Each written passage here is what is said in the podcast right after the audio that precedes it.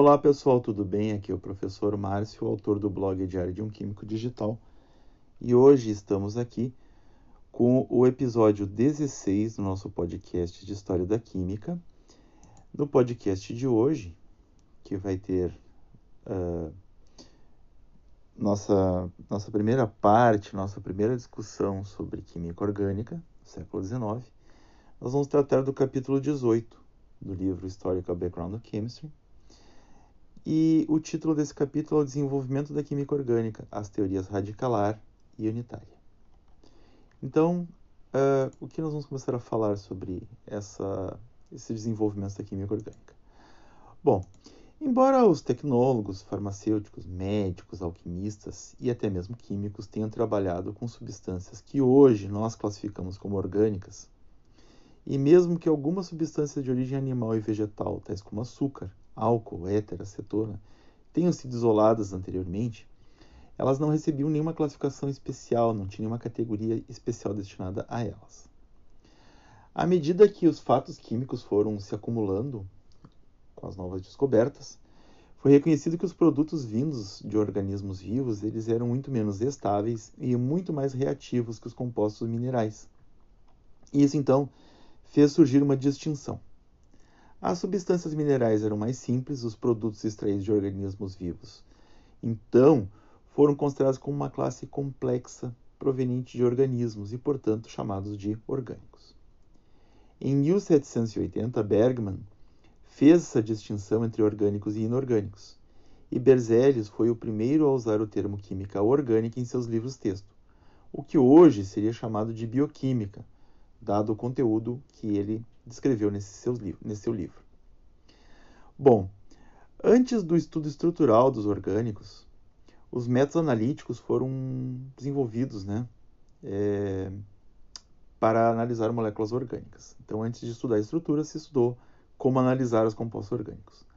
Lavoisier, por exemplo, queimava os compostos orgânicos em oxigênio sob uma campanula de vidro e determinava a quantidade de CO2 e água formados.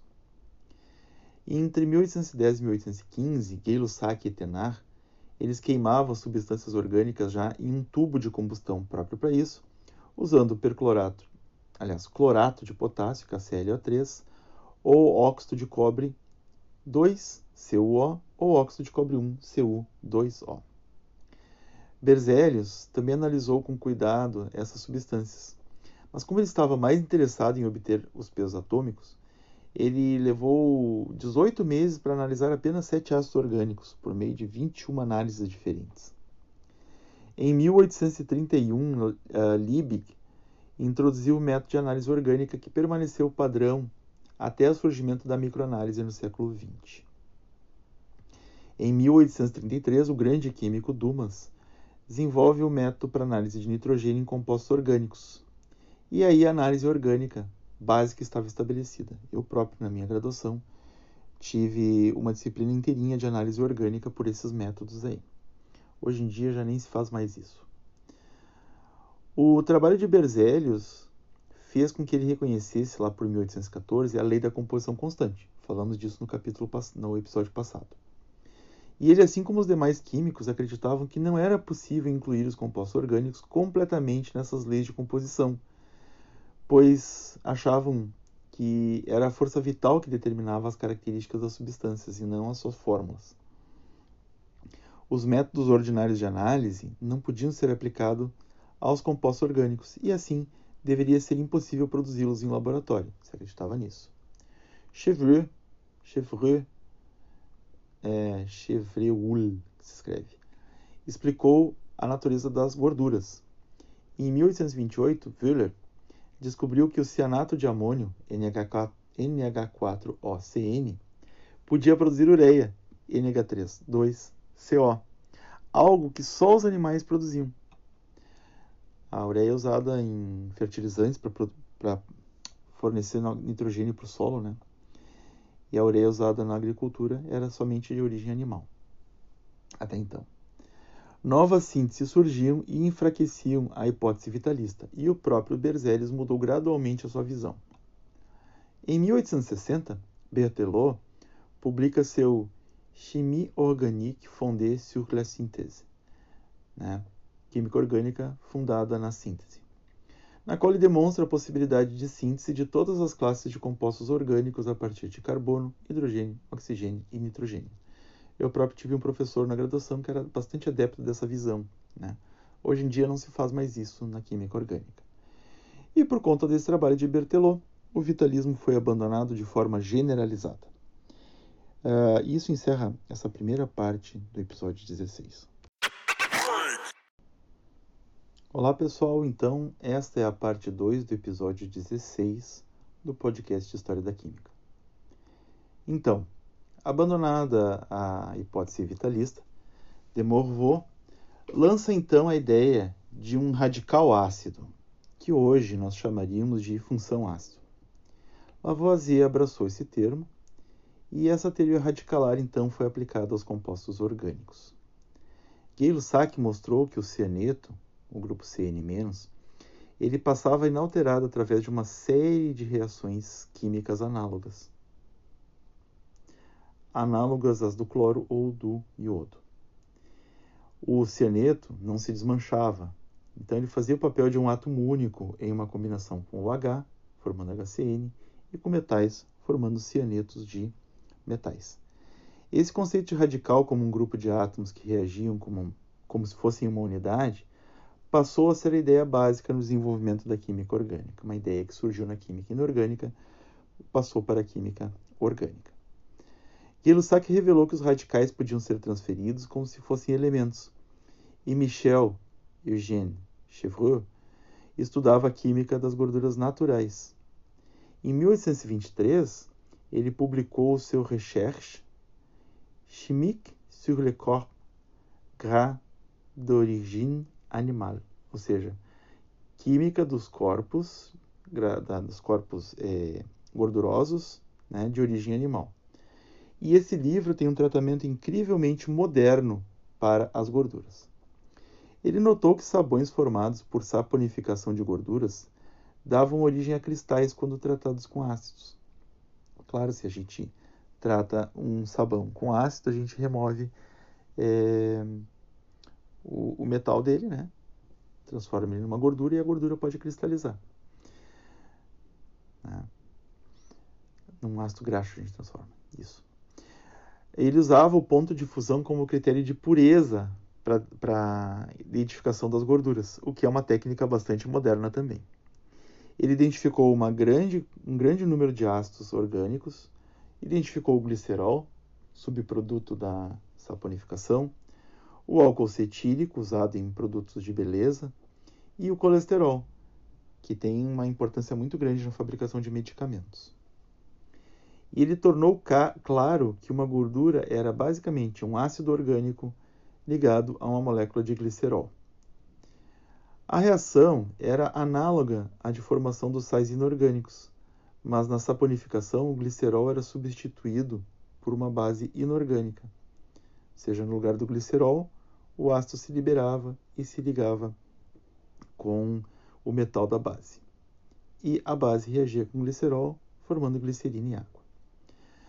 Na saponificação, então, acontece isso, e o resultado é um sal orgânico de um ácido graxo. Basicamente, um sabão é um sal orgânico de um ácido graxo. Embora não de todo apreciado como deveria ter sido, o trabalho de Chevreul ajudou a sistematizar a bioquímica, e esse foi um avanço muito importante para esse período e para o estabelecimento da química orgânica. Nós vamos falar um pouquinho disso na próxima parte desse episódio. Olá pessoal, tudo bem? Então, agora para a terceira parte do episódio 16, nós vamos continuar falando sobre os desenvolvimentos que levaram à química orgânica moderna. Em 1823, Gay-Lussac e Wöhler publicaram trabalhos nos Análises de Chimie, Gay-Lussac sobre os fulminatos e Wöhler sobre os cianatos. E eles observaram que as análises desses compostos eram análogas, muito similares entre si. Isso fez com que eles notassem essa similaridade de reações e que se tornassem grandes amigos e colaboradores pelo resto da vida. De forma similar, em 1825, Faraday estudou o butileno e o etileno. E em 1830, Berzelius notou a identidade química similar de ácido tartárico e de seus ácidos racêmicos. O que fez com que ele desistisse da ideia de que para cada composição química existisse apenas um composto com aquele conjunto definido de propriedades. Né? As funções químicas estavam se mostrando e a isomeria também. Com o ácido tartárico, ele observou que o arranjo de átomos poderia diferir entre compostos, compostos, resultando em conjuntos de propriedades diferentes. Então ele cunhou o termo isomerismo, ou seja, composto de partes iguais. Os orgânicos agora sabiam que deveriam identificar os radicais orgânicos ou as funções orgânicas, como chamaríamos hoje, e que deveriam encontrar as relações entre esses grupos que explicassem esse fenômeno do isomerismo. E sempre que possível, deveriam relacionar as reações orgânicas com as reações inorgânicas. Em 1828, Dumas e Polydor Boulet tentaram explicar as reações do álcool supondo que ele era um hidrato de etileno, para eles, a fórmula seria C4H4H2O. E o éter seria duas vezes o C4H4H2O. O cloreto de etila seria C4H4HCl. E o cloreto de amônio NH3HCl. É o único que eles chegaram mais próximos da fórmula moderna. Porque o cloreto de amônio é NH4Cl. E aqui um NH3 mais um HCl. Liebig e Wöhler estudaram o benzaldeído e descobriram que é o o principal componente do óleo de amêndoas amargas. E eles descobriram que em todas as reações o grupo C14 e H10O2 permanecia inalterado. Como Liebig compreendia mal o peso atômico e suas fórmulas eram o dobro das que usamos hoje. Liebig escreveu o radical benzoil C7H5O. Seria o radical do ácido benzoico. A terminação uh, il vem de H-Y-L-E, ile, em grego, e significa mat, uh, material. Então a terminação il vem dessa palavra ile em grego. O amor de Berzelius pela sistematização fez com que ele criasse o radical benzoil, BZ. Então ele descreveu o ácido benzoico como sendo BZO, óleo de amêndoas amargas BZH, clorobenzoil BZCl, benzamida BZNH, e chamou atenção para o radical etileno de Dumas e Boulet, ao qual ele chamou de eterina, dando a entender que existia uma série de compostos derivados. Com o acúmulo de evidências experimentais e com o suporte de Berzelius à teoria radicalar, os químicos se lançaram à busca de radicais. Mas, quanto mais tentativas eram feitas, mais confusão se formava. Berzelius chegou a um ponto que se arrependeu de ter criado o radical benzila, pois ele descobriu que ele continha oxigênio. E o oxigênio, para Berzelius, era o elemento mais eletronegativo no seu sistema, e, portanto, muito importante. Então, ele não podia ser parte de um radical, ele devia ser a parte principal. Então, ele adaptou seus radicais dizendo que todos deveriam conter carbono e hidrogênio, e o benzil, benzoil agora era C14H10. E ele inventou tantos radicais que logo ninguém mais aceitava essas ideias, embora ele próprio nunca as tivesse abandonado. E nós vamos falar um pouquinho disso na próxima parte desse episódio. Olá, pessoal. E agora para a quarta parte do episódio 16 do podcast História da Química. Então, em 1837, Dumas e Liebig decretaram que os radicais eram a base da química orgânica. Nela, eles eram compostos. Na inorgânica, eles eram simples e estava resolvida a questão. Né? Os radicais na orgânica eram compostos e na inorgânica eram coisas simples. Dumas e Liebig viam nos seus laboratórios que essa ideia não era 100% verdadeira, mas mesmo assim eles continuaram a defender. A orgânica não era uma coisa simples. Em 1834, Dumas estudou a reação do cloro sobre o álcool, observando que se formavam cloral e clorofórmio. Uh, para eles, então, para ele, então, Cl2 mais um composto contendo hidrogênio formava HCl e o composto mais Cl. E essa reação ele chamou de metalepsia. Laurent, aluno de Dumas, estudou a substituição de hidrogênio por cloro, bromo e ácido nítrico HNO3 em compostos aromáticos, ou seja, com anéis benzênicos. E ele isolou, por exemplo, o naftaleno, e ele sugeriu inclusive o nome feno, P-H-E-N-O, para o benzeno. Porque o benzeno era encontrado no gás de iluminação e essa palavra feno em grego significa iluminar. Né? Então, entre 1835 e 1840, Lohan explorou a ideia de que os radicais básicos da orgânica eram os hidrocarbonetos e que eles permitiam ou permitiriam obter outros radicais por reações de substituição. As ideias de Lohan alarmaram Berzelius, que criticou duramente suas descobertas, fazendo com que Dumas tirasse o corpo fora, chegando Dumas a dizer que não era responsável pelas afirmações absurdas e exageradas do seu ex-aluno. Lohan continuou a acumular evidências que davam suporte à sua visão, mas isso o colocou em choque com Dumas, que era o maior químico francês da época e era quem determinava em que laboratórios e em que universidades os outros químicos deveriam trabalhar. Como Lohan entrou em choque com Dumas, e Dumas queria manter sua amizade com Berzelius e com Liebig, né? Então ele é, rejeitou Lohan, seu ex-aluno, e sempre é, fez com que ele trabalhasse em laboratórios longe da capital, né, em universidades provinciais, ou seja, mal equipadas. Dumas nunca deixou Lohan trabalhar em uma universidade de ponta, e universidade de ponta só mesmo as de Paris na época, e como consequência Lohan acabou contraindo uma tuberculose porque, por ter trabalhado num laboratório insalubre. A despeito disso, Lohan avançou enormemente nas suas teorias né, sobre, a, a, sobre a composição das moléculas e ele eh, chamou, ao invés de radicais, as componentes básicos das substâncias orgânicas, chamou de unidades. Então, a teoria dele é chamada de unitarista.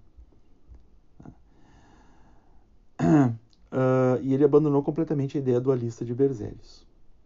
Lohan chamava aos radicais fundamentais de núcleos. E a sua teoria unitarista chamava de teoria do núcleo. Os núcleos podiam gerar outros núcleos derivados deles. E essa ideia foi adotada por Gmelin e Bellstein em seus livros textos de química. O sistema de classificação de Lohan chegou ao presente, embora o seu sistema de nomenclatura nunca tenha sido adotado por nenhum outro químico. Dumas acabou aceitando a teoria unitária, chamando-a de teoria de tipos. Charles Gerhardt colaborou com Lohan no final de sua vida e, óbvio, também fez inimizade com Dumas. Ele também nunca obteve laboratórios bons para trabalhar. Mas Gerhardt escreveu fórmulas para os compostos orgânicos baseado na sua teoria, que ele chamava de teoria dos resíduos.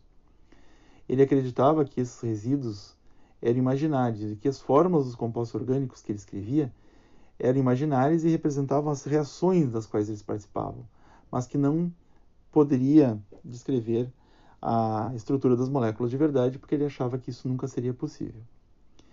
Em 1843, Gerhardt criou um sistema de dois volumes. Basicamente, o que ele propunha teria permitido aos químicos diferenciar átomo de molécula, como por exemplo H de H2, e as fórmulas dos compostos poderiam concordar com os pesos atômicos. As de Liebig sempre eram o dobro do que deveriam ser, porque ele não acreditava que poderia haver um H e um H2. E o mundo poderia ter aprovado a hipótese de Avogadro dez anos mais cedo se Gerhardt não fosse tão impopular. Por volta da metade do século XIX, a química orgânica estava pronta para a teoria estrutural dos compostos orgânicos. Já haviam resolvido a questão dos grupos funcionais, viam que os grupos não obedeciam às leis dualistas, que pareciam, ser aplicáveis a compostos inorgânicos, mas faltava saber como os radicais eram compostos. Com a aceitação da teoria radicalar e mais adiante da teoria unitária, os químicos perderam um pouco do interesse na afinidade química e passaram a desenvolver esquemas racionais, reacionais e classificá-los. Em parte por não entender a diferença entre átomos e moléculas é que essa área da química não avançava. Mas quando começaram a se perguntar como os radicais eram formados, foi aí que essa confusão começou a se desfazer. E a hipótese de Avogadro foi a que ajudou a desfazer esse nó e a fazer a química evoluir e a retornar ao problema da afinidade, que nós vamos falar no próximo episódio. Obrigado, pessoal.